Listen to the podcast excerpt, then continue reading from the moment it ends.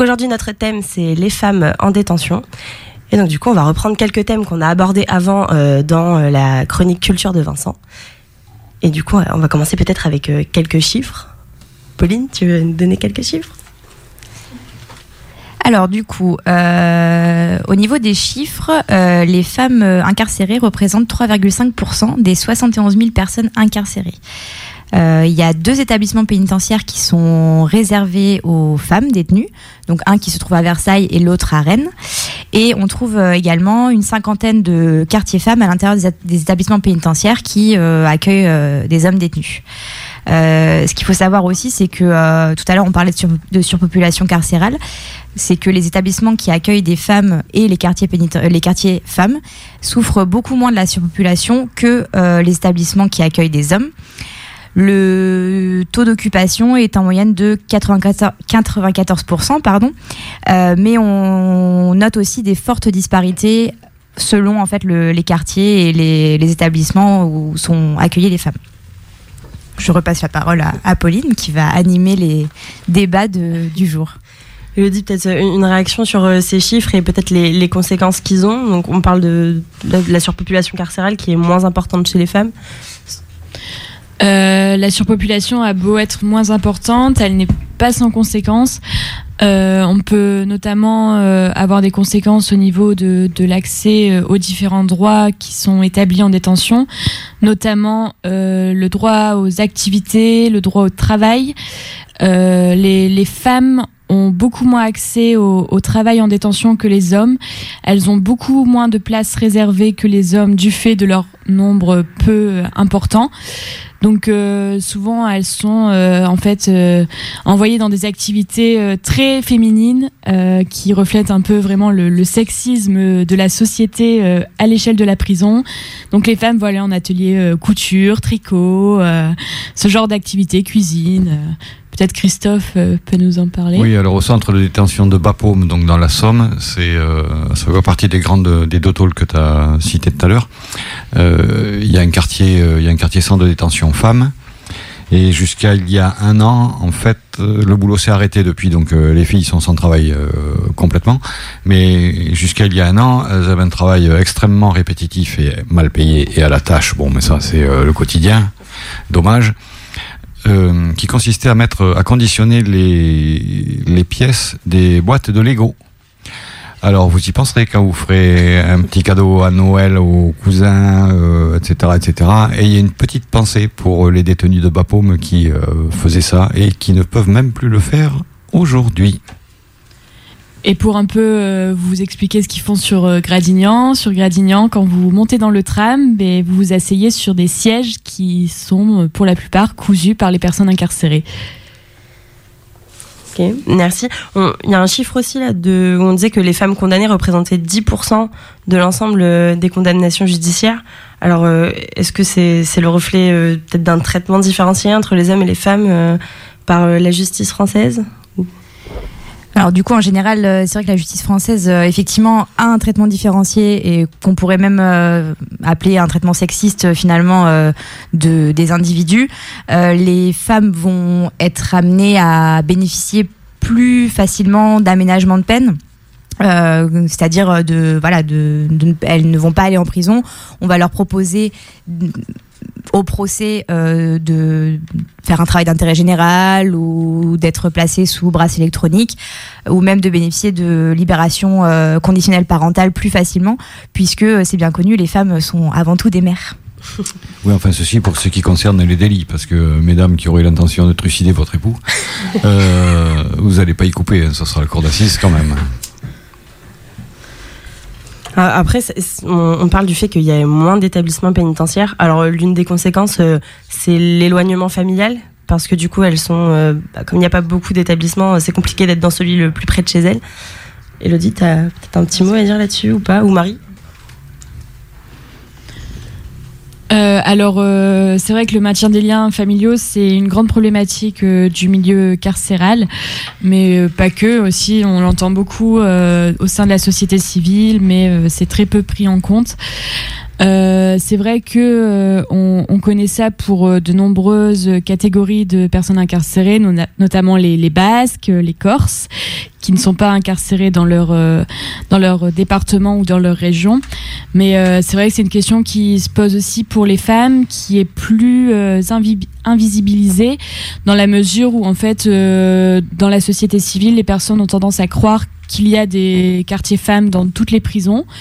Or, euh, ce n'est pas le cas. Et pour un peu rebondir sur ce que disait Pauline tout à l'heure, euh, quand on a un éloignement, euh, enfin un éloignement quand même important avec sa famille, le rôle de mère passe totalement au, second plan. Mais on, demande quand même aux femmes de, remplir ce rôle par le maintien de l'autorité parentale. Et, et donc, c'est très très très compliqué. Oh, tu parles du, maintien de l'autorité parentale. Alors, c'est vrai qu'on en parle beaucoup dans le film dont on parlait juste avant, euh, Ombline. C'est une question qui revient. Euh, je voulais vous demander, qu'est-ce que vous pensez peut-être de la prise en charge des femmes détenues qui attendent un enfant, déjà sur la phase grossesse, on va dire. Et euh, ensuite, peut-être un avis sur le fait qu'elles puissent avoir leur enfant de 18 mois avec elles, enfin jusqu'à 18 mois, je veux dire, en détention, et sur les, les conditions, qu'on revienne un peu sur ce qu'on a un peu dit, mais qu'on développe. Bah, du coup, euh, moi, plus par rapport euh, au fait qu'elles puissent garder leur enfant en, détention, je pense que ça a des avantages et des inconvénients. De toute façon, l'avantage, c'est qu'effectivement, ça permet à l'enfant de pouvoir euh, être avec sa mère et donc la mère avec l'enfant pendant voilà les, premiers mois et finalement la séparation avec eux, avec l'enfant, pour, pouvait, pourrait être vraiment très compliqué puisque voilà séparer une mère de son enfant juste après l'accouchement, c'est quand même un, acte qui est assez, euh, assez horrible. Mais, euh, mais d'un autre côté, élever un enfant en détention malgré euh, les, les nurseries dont on a parlé tout à l'heure et voilà l'aménagement que peut que tente de faire l'administration pénitentiaire par rapport à aux, aux femmes qui, qui, ont un enfant en détention c'est quand même c'est quand même pas fait, enfin, très évident d'élever un enfant dans ces conditions-là, euh, derrière les barreaux d'une prison. Et, euh, et, comme tout à l'heure le disait effectivement euh, Elodie, l'enfant n'est pas euh, détenu. Et donc ça soulève aussi des problématiques euh, par rapport à ça, puisque en gros, tout doit être organisé pour que l'enfant puisse sortir euh, n'importe quand de la prison si euh, s'il le souhaite, si les parents le souhaitent en tout cas. Euh, si le père est à l'extérieur et que l'enfant, le père veut voir son enfant, normalement, le, principe, ça doit être que l'enfant doit être emmené à son père. Et également pour tout ce qui est médical, ça pose énormément de soucis puisque les unités sanitaires de l'administration pénitentiaire ne sont pas normalement compétentes pour pour euh, administrer, euh, enfin donner des médicaments à un enfant ou s'occuper de lui. Et l'enfant doit être vu normalement dans un hôpital, euh, un hôpital public ou par un médecin généraliste à l'extérieur. Et ça, ça pose vraiment beaucoup de, problèmes. Et puis au terme de ces 18 mois qui, je crois, peuvent être étendus sur dérogation à 24, si je dis pas de bêtises, eh ben, mieux vaut pour la mère qu'elle est de la famille qui, qui puisse récupérer le gamin dehors, sinon c'est direct à la DAS. Et puis au-delà de ces problématiques, c'est aussi important de rappeler qu'il n'y a que 29 prisons en France qui ont un quartier nurserie. Donc euh, dans les autres tolls, à ce moment-là, euh, il y a une séparation directement après l'accouchement. Euh, y a, je vais encore revenir sur ce livre, mais dans le bouquin d'Isabelle Rome, il y a une euh, dans, dans une prison de femmes, il y a à Versailles une, une femme qui est incarcérée six jours après son accouchement. Donc on a vraiment, enfin, un, un détachement qui est direct. Après, c'est compliqué aussi au niveau des, de l'organisation de la sortie et l'organisation de la séparation avec l'enfant. Dix mois, ça reste très jeune et il y a des séquelles qui vont de toute façon se faire au niveau de la, de la séparation qui peut être brutale s'il n'y a pas de famille ou, ou si ça va être un proche ou des maisons d'accueil. Et puis, dans tous les cas, pour trouver ça, pour organiser ça, ça reste compliqué. Ça reste, les, enfin, parce que si l'enfant a le droit de sortir comme il veut, il me semble pas que la mère ait droit à plus de parloir que ça quand même, et droit à plus de, de liens pour organiser ça. Donc, euh, ça reste euh, avec les avec les conditions de l'administration pénitentiaire très compliqué. Et même, enfin, pour la mère, euh, de devoir gérer ça, une séparation aussi brutale après 18 mois avec son enfant, c'est donc ça pose beaucoup de questions. Et c'est difficile, je pense, d'avoir un avis tranché sur cette question. Après, je pense qu'il faut rappeler que tout passe sur l'intérêt supérieur de l'enfant.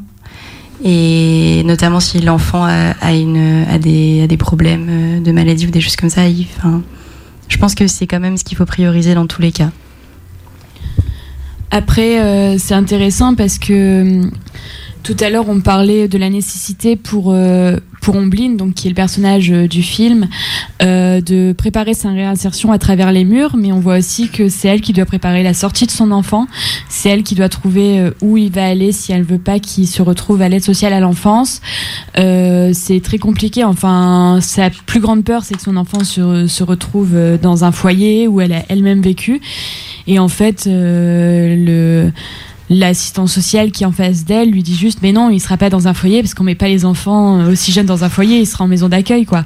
Or euh, la, la dépossession affective pour les femmes euh, incarcérées est une des plus grandes peurs qu'elles peuvent avoir parce que elles sont souvent donc réduites au rôle de mère et donc ne plus avoir ce rôle c'est ne plus être rien en détention Après, moi, je me fais un peu l'avocat du diable aussi, c'est que euh, y a hum, parfois des, femmes détenues ou des hommes détenus qui, euh, on va dire, euh, utilisent le fait d'avoir un enfant pour obtenir un aménagement de peine, après la détention, du coup, pour être placé en bracelet électronique ou en, ou en libération parentale, pour voilà, pour soi-disant s'occuper de leur enfant, alors qu'au final, ça leur apporte, enfin, ça leur importe peu parfois.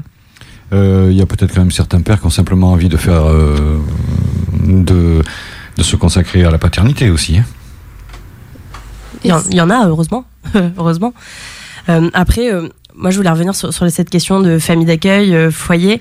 Euh, c'est vrai que dans le film, euh, elle a de la, elle a de la chance, Ombline, dans son malheur, parce que son fils tombe quand même dans une famille d'accueil euh, qui cherche vraiment à maintenir les liens, qui prend la peine de lui écrire, de lui envoyer des vidéos pour qu'elle puisse suivre l'évolution de son fils.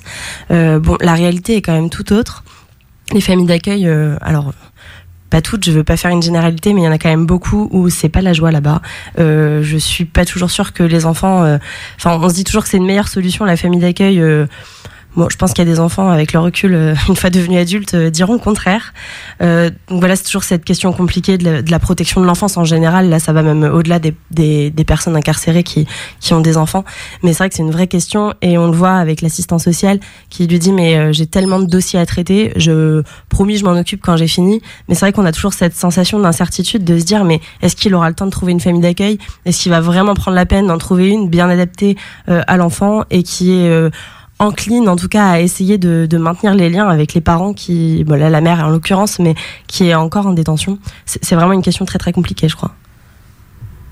Tu voulais des choses à ajouter sur, euh, sur ça Non, Euh, non, après moi c'était plus euh, par rapport à ce qu'a dit tout à l'heure euh, Elodie par rapport au maintien des liens familiaux et au fait que par rapport à l'éloignement en fait euh, familial des, femmes détenues. Dans un article du, du Passe Muraille, c'est vrai que euh, il- les certains bénévoles du GNEPI reviennent en fait dessus en disant que les femmes détenues souffrent euh, effectivement de cet éloignement familial parce qu'il n'y a pas des, des quartiers femmes ou des établissements partout en France, mais aussi parce que elles sont parfois en fait euh, un peu abandonnées finalement par leur famille. Contrairement euh, aux hommes détenus qui bénéficient souvent, le, enfin le plus souvent, du soutien en tout cas de, leur famille, de leur mère, de leurs femmes, euh, de leurs enfants. Et c'est vrai que les, femmes détenues, en fait, on, se rend compte que pour, euh, pour certaines, les, les familles en fait qui, qui les soutenaient avant l'incarcération ne sont plus forcément là pendant et après. Alors, j'ai pas de chiffres là-dessus, mais je vais dans ton sens. Il semblerait, j'ai lu deux trois, deux, trois, deux, trois articles là-dessus, je peux pas chiffrer en face. Euh, mais il semblerait que quand, une, euh, quand un mec euh, va en tôle, en règle générale, son, son épouse le suit pendant un certain temps, peut-être pas s'il prend perpète, mais pendant quelques mois, pendant quelques années. Euh, par contre, il semblerait qu'il y ait très peu d'hommes qui euh, continuent à visiter leur épouse quand c'est elle qui est incarcérée. Après, il y a un, point très intéressant qui est également évoqué dans le passe-muraille. Euh, on parle beaucoup euh, du rôle des femmes euh, en détention, mais en fait, ce rôle des femmes en détention peut avoir deux aspects. Il y a les femmes qui sont incarcérées et les femmes qui rendent visite à leur mari incarcéré. Il y a notamment une interview de Danette Fouex que vous pouvez retrouver dans le film Après l'ombre de Stéphane Mercurio qui en fait euh, relate euh, ses années de, parloir où elle euh, suivait son mari dans ses euh, transferts pénitentiaires, euh, où euh, elle raconte à quel point c'est difficile de le voir une à deux fois par semaine pendant 45 minutes. Donc c'est très intéressant aussi d'avoir ce point de vue-là. Et puis pour revenir sur euh, le maintien des liens pour les femmes en détention, je pense que ça relève aussi de la société en général. C'est-à-dire qu'une femme qui faute, comme le disait tout à l'heure Pauline, euh, en général, on a dans l'idée que sera, euh, sa peine sera aménagée, et que donc quand elle va en détention, c'est vraiment que elle l'a mérité. Mais et du coup, je pense que ça joue aussi sur le rôle, sur sur le maintien des liens avec la famille qui va qui va le renier, enfin qui veut pas voir ça. Et dans le reportage sur France 2 qui a eu la semaine dernière, ça se voyait très bien. Il y a plusieurs euh, détenus qui disaient euh, qu'elles avaient du mal à garder les liens avec leurs proches, que leur famille leur disait euh, t'es plus ma t'es plus ma fille, t'es, enfin je, j'ai, enfin pour moi je ne comprends pas pourquoi t'as fait ça, je le comprendrai jamais et je te soutiendrai pas. Et qu'il y en a, il y a une jeune femme justement qui elle était en prison depuis ses 18 ans et qui disait que si elle n'appelait pas ses proches, personne ne l'appelait et qui n'était jamais venu la voir au parloir. Et je pense que ça joue aussi du, de l'image de la femme qui doit euh, être sage, euh, mignonne et qui, et qui ne peut. Enfin, c'est que c'est pas normal si elle, elle, transgresse, elle transgresse la loi. Je pense que c'est aussi une image de la société en général qui joue. Je te rejoins Marie là-dessus. Effectivement, euh, c'est aussi un, un, thème du coup qui est abordé dans le passe-muraille. Il y a une sorte de de diabolisation finalement de, de la femme euh, dès lors qu'elle a commis certains actes, euh, des actes criminels euh, de manière générale. en fait, la femme finalement, elle, elle, peut être vue de deux manières par la justice. Enfin, en tout cas, c'est ce qui, c'est ce que la justice donne l'impression. Soit c'est une femme qui est sous emprise, elle est complice par rapport à enfin de d'infractions qui peuvent être commises par euh, par son époux ou d'infractions commises par euh, par sa famille euh, ou alors elle peut être diabolisée si finalement on se rend compte que c'est elle qui qui a commis cette infraction on va dire avec la avec la enfin avec toute sa volonté quoi. Alors du coup, on voulait donc on a déjà parlé de tout l'aspect parentalité, maternité et sexisme en prison et il y a un phénomène dont on n'a pas trop parlé, qui est que euh, dans les quartiers pour femmes, euh, les surveillants ne sont que des surveillantes, alors que dans les quartiers pour hommes, il y a des hommes et des femmes surveillants. Ouais, c'est vrai que euh, c'est un peu ce qui m'a marqué quand je suis allée en détention. En fait, dans les quartiers pour, pour femmes, j'ai pas été incarcérée, j'ai visité un peu comme on visite un zoo, c'était un peu bizarre. mais ouais, en fait, il y a que les gradés, donc euh, les hauts placés, qui peuvent être des hommes en quartier femmes. Et dès qu'un homme entre en détention, il doit signer un registre et il doit également signer quand il sort. Donc c'est assez euh, choquant. Alors du coup, euh, on, se demande un peu pourquoi est-ce que les surveillants hommes n'ont pas leur place dans les quartiers femmes?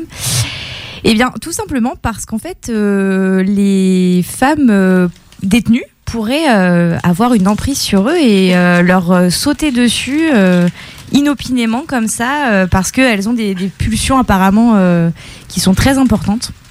Donc, bien sûr, hein, c'est tout ça est de l'ironie. Hein, donc voilà, du coup, c'est l'explication en fait qui, qui, est donnée en général par l'administration pénitentiaire.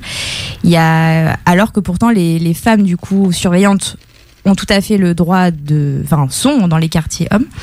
Euh, et donc du coup, voilà, c'est un peu une, quelque chose d'incompréhensible de, euh, dans l'administration pénitentiaire. Alors, je suis pas certain que, que les détenus, eux, euh, soient toutes des femelles en rute prêtes à se jeter sur le premier maton arrivant. Ou alors elles sont dans une misère sexuelle particulière et les, et matons aussi, ce qui pourrait être compréhensible éventuellement. Euh, donc il y a des rapports de, de séduction qui sont qui sont qui sont différentes de l'homme vers la femme ou de l'homme ou de la femme vers l'homme quand on y greffe les questions de pouvoir. Alors il y a un joli exemple qui s'est passé il y a deux ans de ça à Fleury où il y a une nana qui était le la copine du, du chef du gang des barbares, les mecs qui avaient tué, euh, qui avaient tué quelqu'un. Enfin, un truc horrible, euh, acte de torture et barbarie, etc. pour pour lui retirer du fric. Pour le mec, il a pris perpète.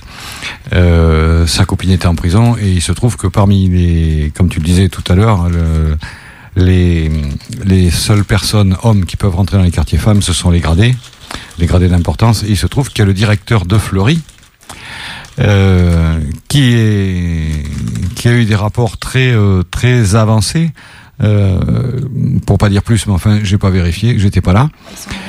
Et ils sont mariés aujourd'hui. Ouais, il y a euh, d'ailleurs un, un film, Éperdument, qui reprend cette histoire. Et donc, euh, en fait, toujours est-il qu'à l'intérieur, à l'intérieur, il y a l'affaire a été levée et a été médiatisée parce que cette détenue, cette détenue-là avait des avantages particuliers par rapport aux autres détenus. Et donc, ben, les autres détenus ont dit ouais, euh, qu'est-ce qui se passe? Il y a quelque chose derrière. Et ben, il se trouve que le type a été euh, radié de l'administration pénitentiaire, si je dis pas de bêtises. Ou oui, c'est ça, radié. En fait, en tout cas, euh, ben voilà, il est plus et il file le parfait amour avec avec une belette. Ben, j'espère que tout va bien. On leur souhaite que ça dure mille ans et qu'ils aient beaucoup d'enfants.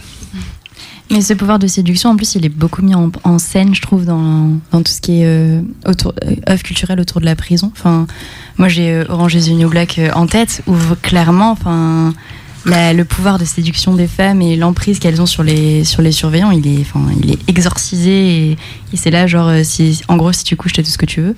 Et c'est mis en place sur plein, plein d'œuvres culturelles. Et ça, hum, ça agrandit encore plus le mythe qu'il y a autour de ça. euh, Et avec des affaires comme euh, celle que citait Christophe, c'est clair que ça va pas faire avancer les choses parce qu'on a vraiment l'impression que les femmes, euh, c'est des, des sorcières qui attendent qu'une chose, c'est pouvoir euh, séduire les hommes pour avoir euh, ce qu'elles veulent derrière.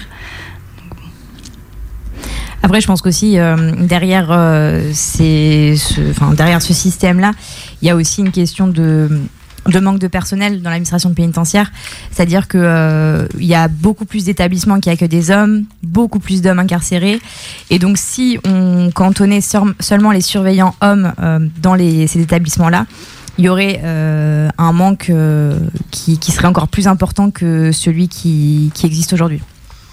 Alors inversement, euh, quand on est quand on est incarcéré euh, comme je comme je le fus autrefois naguère, euh, ben en fait euh, je préférais être être gardé, si j'ose dire, être surveillé. Non, être gardé, on va dire, comme un mouton devant le gardien, quoi, par une femme plutôt que par un homme. Pourquoi? Parce que les rapports physiques étant théoriquement à, à l'avantage de l'homme, la femme était, la femme est plus fine, fait moins preuve d'arbitraire complètement gratuit auprès d'un mec, euh, parce qu'elle va pas le pousser à péter un câble, tandis que le mec est en rapport de force. Les mecs entre eux sont en rapport de force tout de suite. Avec une femme, on peut pas être en rapport de force, mais enfin si on peut l'être, il y a toujours il y a des cons partout. Mais c'est un petit peu comme euh, comme à l'extérieur et pour les auditeurs qui nous écoutent sur 90 points la clé des ondes.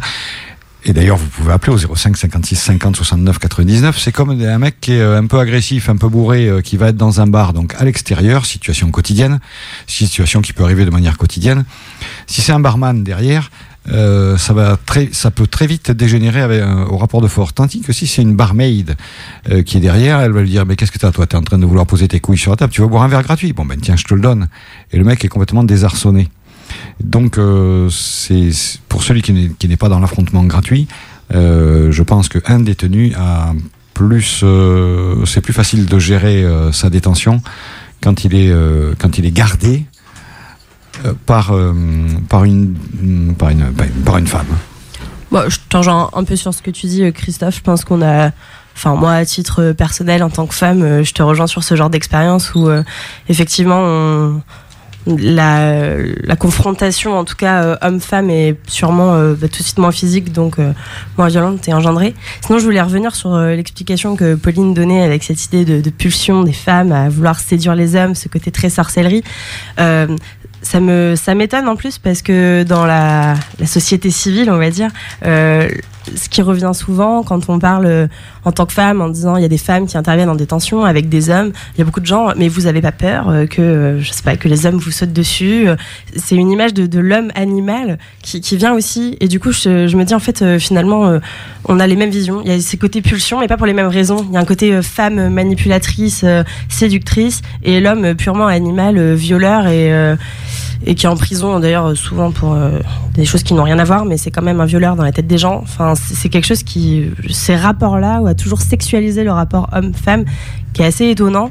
Et euh, du coup, bon, je- j'espère pouvoir rejoindre Pauline sur son explication un peu plus terre à terre sur le personnel de l'administration pénitentiaire qui justifie le fait que les femmes puissent surveiller des hommes et pas l'inverse. Mais j'avoue que je reste assez perplexe devant la situation. Moi, pour revenir sur euh, ce, que tu disais, Christophe, c'est. euh, Enfin, je suis contente que ça se passe comme ça et que. Et tant mieux. Mais moi, de, du peu d'expérience que j'ai eu en discutant avec des élèves euh, matons, j'ai trouvé les femmes pires que les hommes.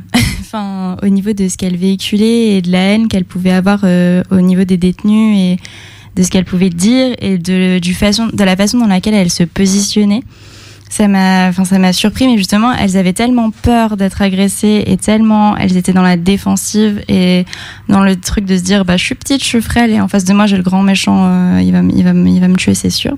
Qu'elles étaient encore plus méchantes que pouvaient l'être certains hommes vraiment Alors elles sont peut-être, euh, elles sont peut-être euh, plus méchantes. Euh, comme à l'extérieur, les nanas qui travaillent en équipe dans une usine ou ailleurs vont dire, euh, les nanas c'est infernal ce qu'elles peuvent raconter, les conneries, etc. Les, en fait, la perfidie. Mais bon, c'est peut-être vrai. Ce, ce que je voulais exprimer tout à l'heure, c'est que en fait, entre deux mecs, tes rapports testostérone, testostérone. Euh, que quand tu es gardé par une femme, c'est testostérone, féminité. Donc à partir de là, euh, je veux dire avec euh, un doigt d'intelligence, c'est plus consensuel, même si à la limite une nana qui comme celle que tu as vue en école de en école de maton aurait des pensées plus dures qu'un un élève maton, mais dans la gestion du conflit, ça va être beaucoup plus apaisé. Il vous reste 15 minutes pour nous appeler et réagir à nos débats au 05 56 50 69 99. Euh, et moi, j'aimerais réagir sur un autre point qui est évoqué notamment dans le film Ombline. Euh, c'est euh, le problème de l'accès aux protections euh, hygiéniques pour les femmes en détention et euh, notamment aussi à la contraception et toutes les questions qui découlent sur la sexualité. Marie, est-ce que tu peux nous en parler un petit peu? Alors pour l'accès euh, aux protections hygiéniques, c'est ça découle encore une fois d'un problème de société, c'est que nos chères protections hygiéniques sont taxées en produits de luxe. Il faut le savoir. Euh, ça a fait un peu de bruit euh, il y a quelques temps sur la taxe tampon, parce qu'il y a des députés qui ont proposé que ça soit taxé en produits de nécessité. Ça a été refusé, hein, spoiler alerte. Et donc voilà. Et ce qui a de grosses conséquences, notamment en détention, mais pas que, c'est que du coup, tout produit hygiénique doit être cantiné. C'est pareil pour les femmes qui sont, euh, dans, qui sont dans la rue. Elles n'ont pas accès non plus librement euh, aux produits hygiéniques parce que c'est un produit de luxe, sachez-le mesdames. Chaque, chaque mois, vous utilisez, vous utilisez des produits de luxe. Et puis pour préciser, le, le fait qu'elles cantinent, en plus, alors elles- n'ont pas le, le- le choix des marques que nous on peut avoir en supermarché. Elles n'ont qu'une seule marque et euh, tout ce qui est cantiné est plus cher que dans la société civile. Donc euh, déjà que c'est pas donné. Euh, en plus, euh, ben elles, elles le payent bien plus cher que nous. Peut-être pour nous donner une idée sur le prix de cantine, Christophe, est-ce que tu aurais un exemple d'un produit quotidien?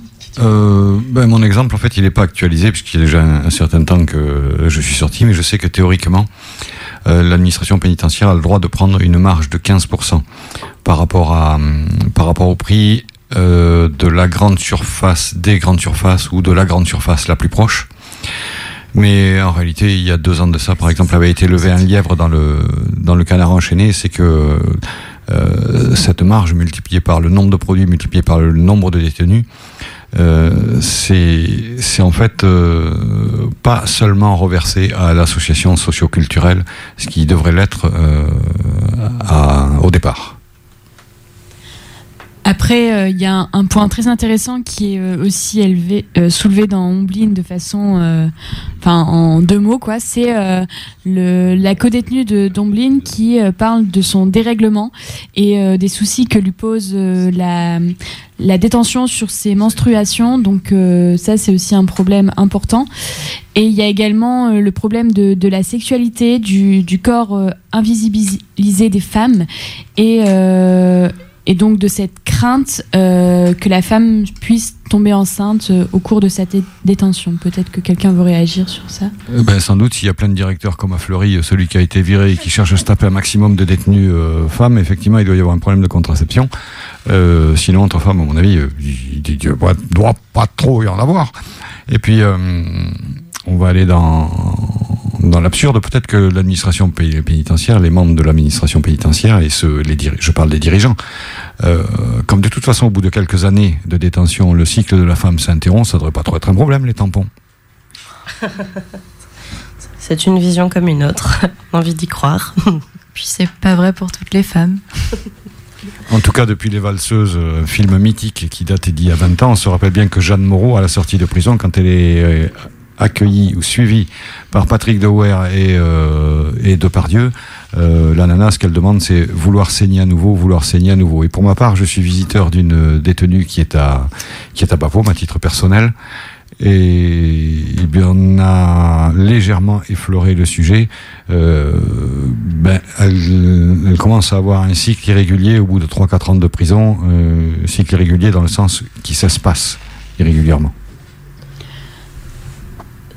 D'ailleurs, si, euh, si la question de la sexualité des femmes en, prison vous intéresse, il y a euh, une, un- une recherche qui est très intéressante de Myriam Joël, qui a écrit un, un livre sur le sujet, donc euh, n'hésitez pas à vous le procurer.